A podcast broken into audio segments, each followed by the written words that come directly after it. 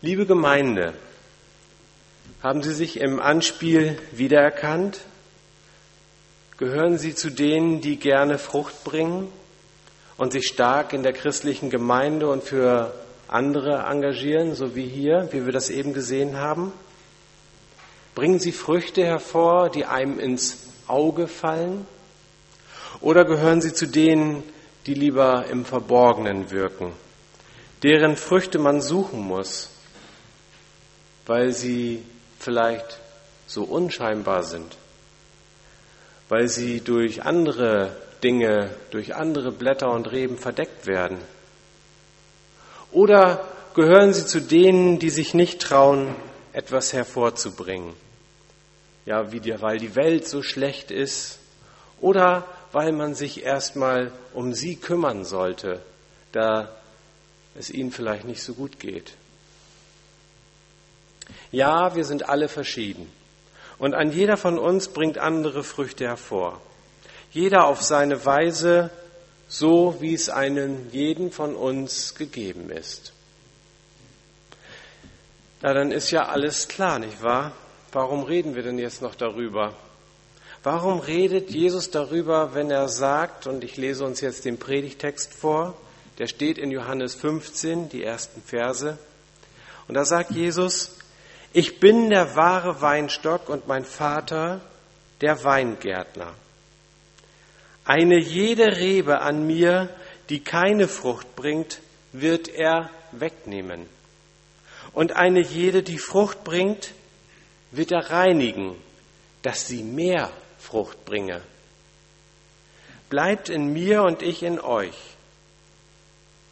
Wie die Rebe keine Frucht bringen kann aus sich selbst, wenn sie nicht am Weinstock bleibt, so auch ihr nicht, wenn ihr nicht in mir bleibt.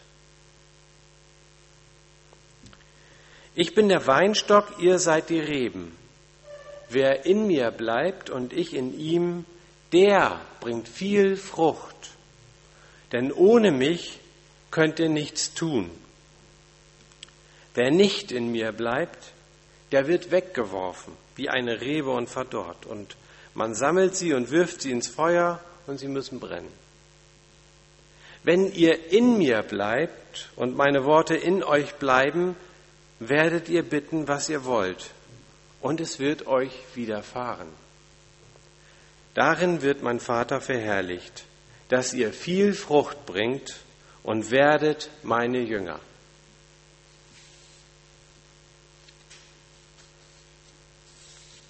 Ihr Lieben,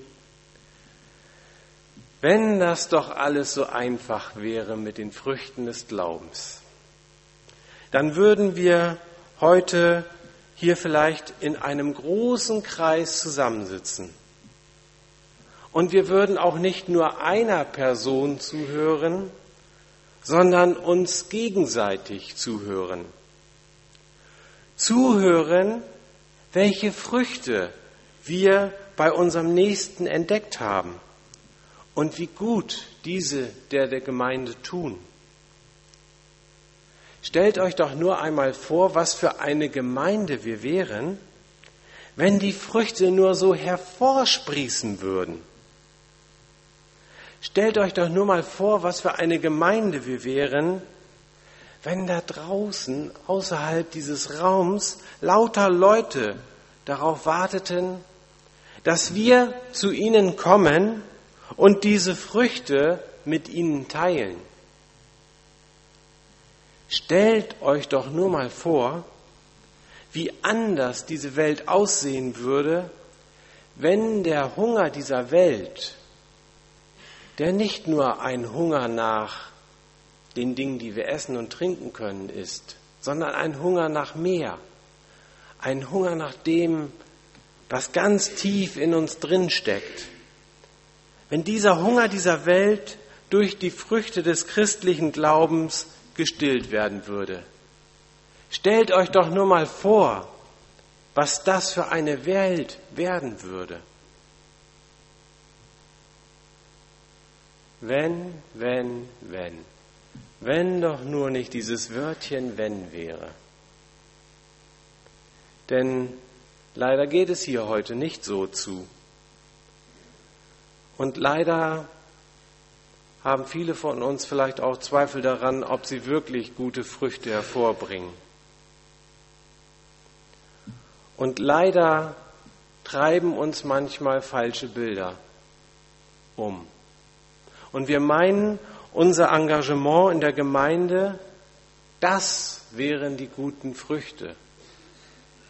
Nach dem Motto, wir müssen uns nur ordentlich ins Zeug legen, dann machen wir Gott als Weingärtner glücklich. Aber Gott sucht nicht unsere Bemühungen. Er sucht seine Früchte. Welche Früchte bringt der Weinstock hervor?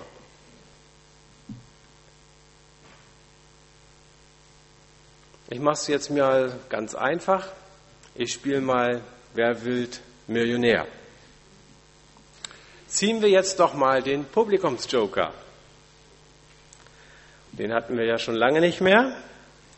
Und ich frage noch einmal, was, welche Früchte bringt der Weinstock hervor? Das ist A, die Stockkartoffel, B, die Stockrüben, C, die Weintomaten oder D, die Weintrauben.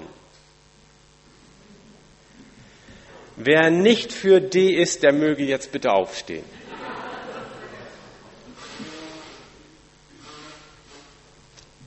Ja, Weintrauben, das ist doch klar, nicht wahr? Jetzt aber die nächste Frage. So, was sind denn nun die Früchte, die Gott bei uns sucht? Ruft es gerne in den Raum hinein.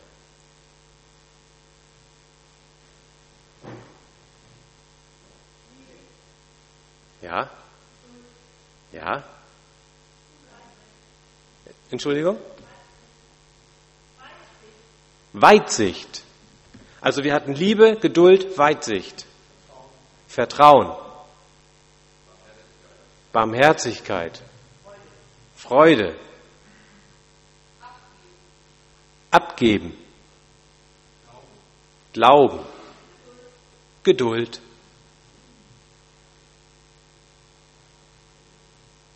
Ja, wunderbar. Vielen Dank. Dann brauche ich ja nichts mehr sagen. Nein, ich habe mir wirklich schon ausgemalt, was jetzt wohl passieren würde, wenn ich so diese Frage stelle. Ob Leute sich trauen würden, etwas zu sagen, das ist der Fall. Und ob da die richtigen Begriffe fallen oder ob da Begriffe fallen, über die wir vielleicht erstmal lieber ein bisschen diskutieren wollen und fragen wollten, ja, wie meinst du das denn nun wirklich? Weintrauben sind ja eine feine Sache, wenn man sie mag. Als Kind mochte ich sie überhaupt nicht und schon gar nicht Rosinen. Aber merkwürdigerweise spricht ja unser Predigtext gar nicht von Weintrauben, sondern von Früchten. So als wenn der Weinstock noch etwas anderes hervorbringen könnte als Weintrauben. Spannend, nicht wahr?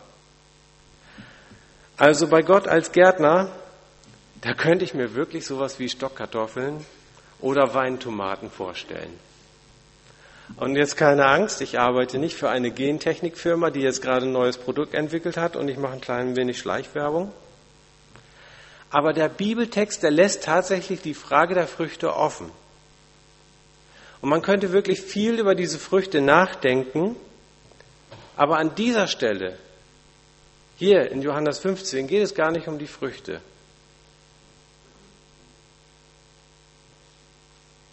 Ich bin der Weinstock, ihr seid die Reben. Wer in mir bleibt und ich in ihm, der bringt viel Frucht. Denn ohne mich könnt ihr nichts tun. Wer in mir bleibt und ich in ihm. Das ist der Kern des Textes. Jesus geht es um das Bleiben. In Jesus bleiben, in ihm bleiben, darum geht es. Ich bleibe in ihm als dem Weinstock, der mich mit allem versorgt, was ich als Rebe benötige, und er bleibt in mir. Aber was, blei was bedeutet es nun, in Jesus zu bleiben? Manche sehen den christlichen Glauben als eine in sich abgeschlossene Welt. Eine Welt, die man am liebsten dann auch nur aus biblischen Aussagen herausdeutet. Und man bewegt sich dann in einer christlichen Gedankenwelt. Nur nichts anderes, nur keine fremden Einflüsse hineinlassen, sich abkapseln von der Welt. Bringen Leute, die so denken, besonders gute und viele Früchte hervor?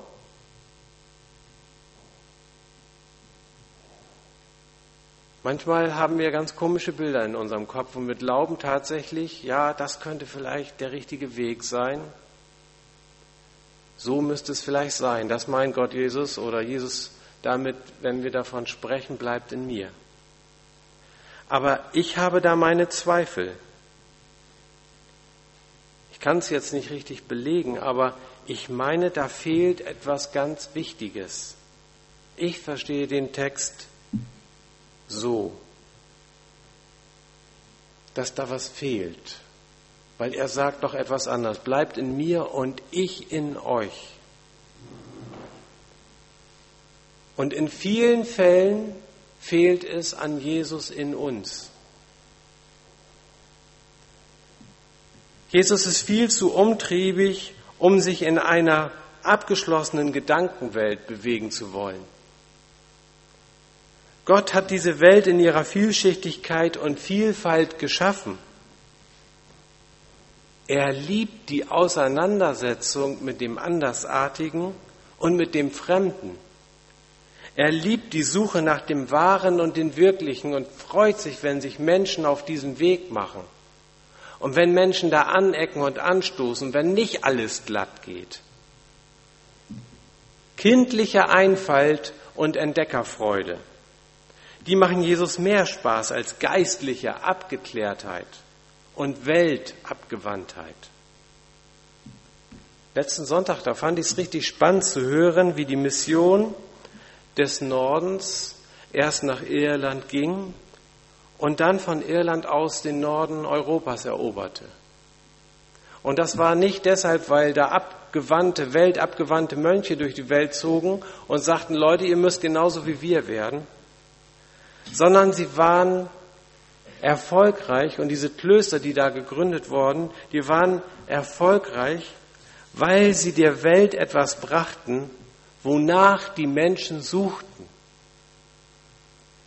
Und eines, was wir gar nicht mehr zu schätzen wissen, aber was wirklich damals der äh, Fall war, war, sie brachten der Welt Bildung. Sie brachten die Menschen handgeschriebene Bücher die man studieren konnte. Dinge aus anderen Ecken der Welt.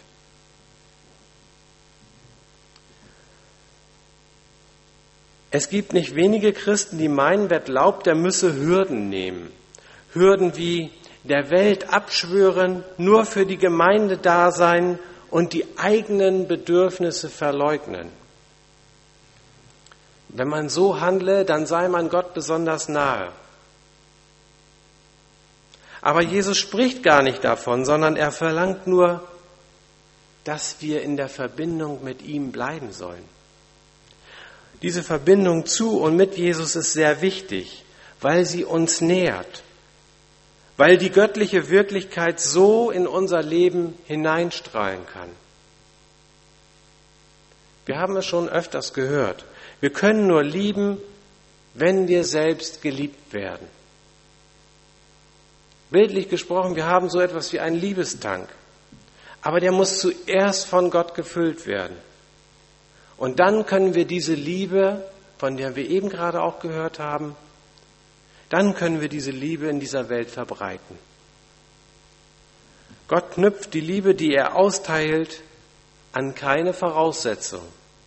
Sie ist frei und bedingungslos zu haben. Wer das glaubt, der wird selig. Und der bringt Früchte. Ich höre da so eine Stimme jetzt. Eine Stimme, die fragt, ja Johann, das hört sich ja alles gut und richtig an. Aber wie sieht das denn nun richtig praktisch aus? Was bedeutet das denn für den Alltag? Und diese Frage, die ist berechtigt, aber sie ist auch gefährlich. Weil es gibt so eine Tendenz, dass wir aus Wahrheiten schnell gerne auch mal Maßstäbe machen. Und wir Menschen, wir orientieren uns gerne mehr an Maßstäben als an Wahrheiten. Wenn jetzt zum Beispiel jemand sagt, also wir sollten mal unser Leben bewusster leben, weil die Zeit auf Erden, die ist ja nun mal begrenzt. Also bewusst leben. Dann ist das erstmal eine Wahrheit. Aber viele von uns wollen es dann unbedingt noch genauer wissen. Ja, was soll ich denn nun tun und was soll ich lassen? Und je konkreter die Antworten ausfallen, desto einfacher ist die Umsetzung. Da muss ich mich nur noch entscheiden, was ich von diesen vielen Maßstäben umsetze. Nur noch eine halbe Stunde Fernsehen am Tag oder dreimal die Woche Leute besuchen, was auch immer. Maßstäbe sind sehr hilfreich, weil ich an ihnen ablesen kann, wie erfolgreich ich meine Ziele oder die Ziele eines anderen umsetze. Aber Jesus setzt hier keine Maßstäbe. Er sagt nur, bleibt in mir und ich in euch. Das ist das Geheimnis des wahren Weinstocks. Es geht um Wahrheit, um Erkenntnis, die unser Leben verändert. Es geht um eine Beziehung. Bleibt in mir und ich in euch. Lasst mich, Jesus, mich, Jesus, in euch Wohnung nehmen und lasst mich dort bleiben. In den, Mehr in den Medien hören wir ja derzeit viel von einem Bleiberecht, das unseren Staat bedrohten und hilfesuchenden Ausländern gewähren soll oder gewährt. Und wem das Bleiberecht ausgesprochen wird, der kann dann ja nicht mehr so schnell aus dem Land ausgewiesen werden. Wie die rechtlichen Zusammenhänge da sind, das will ich jetzt gar nicht erörtern. Aber wenn Jesus uns zum Bleiben auffordert, dann handelt es sich nicht um ein gnädig gewährtes Bleiberecht. Nach dem Motto, ich darf bei Jesus bleiben, weil ich mich unter sein Kreuz gebeugt habe. Das hört sich sehr fromm an, aber es ist nicht fromm, es ist letztendlich erbärmlich. Ebenso erbärmlich wie unser staatlich gewährtes Bleiberecht. Denn wie durch das Bleiberecht keine Integration geschieht, so geschieht durch so eine Art von Frömmigkeit keine Nähe. Gott sucht unsere Nähe.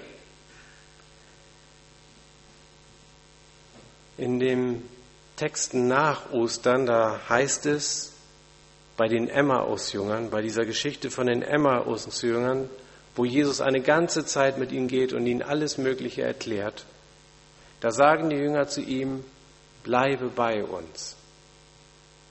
Und der auferstandene Jesus, der blieb bei ihnen. Das ist Jesus. So ist Jesus. Er ging in die Häuser und er blieb bei den Leuten. Und er ließ sich einladen zu den Festen und Hochzeiten und so weiter und so fort. Er blieb bei ihnen. Und er fordert uns zum Bleiben auf. Bleibt in mir. Das bedeutet, bewegt euch in meiner Nähe. Haltet an meiner Wahrheit fest. Schafft euch im Alltag Raum und Zeit, wo ihr mich treffen könnt, wo ihr wirklich das Gefühl habt, ihr könnt mir nahe sein. Aber das reicht Jesus nicht. Jesus will auch bleiben können, in uns bleiben können und ich in ihm. So nahe kommt dir kein Mensch. Das kann nur er. Und wahrscheinlich will auch nur das Jesus.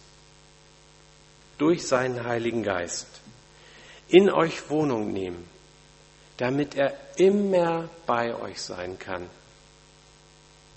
Er erkennt euch nicht nur vom Hörensagen, er kennt euch inwendig weil er in euch wohnt. Wir, wir merken davon oft nichts, fühlen uns ganz allein mit unseren Sorgen und den Herausforderungen des Alltags. Aber dem ist nicht so. Jesus, der spricht nicht von einer Wochenendbeziehung und schon gar nicht von einer Sonntags eine Stunde Wochen, Wochenbeziehung. Er ist jeden Tag da und er wartet darauf, dass ihr kommt und das Gespräch mit ihm beginnt, damit er euch beistehen kann, damit er euch mit neuen Gedanken anregen kann, damit er euch aus den Löchern, in die man nun mal im Alltag fällt, immer wieder rausziehen kann.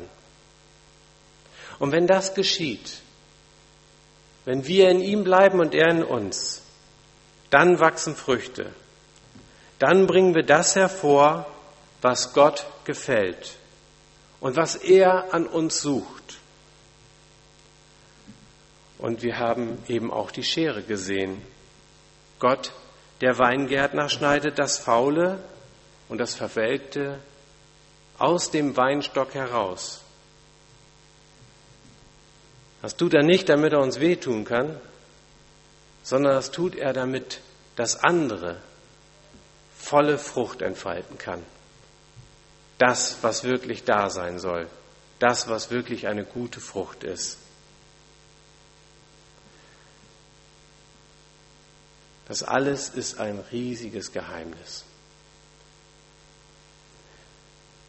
Ich kann es nur andeuten. Der Bibeltext kann es nur andeuten.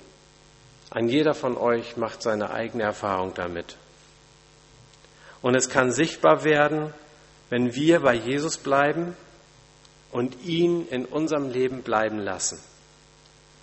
Dazu segne euch Gott der Vater, der Sohn und der Heilige Geist. Amen.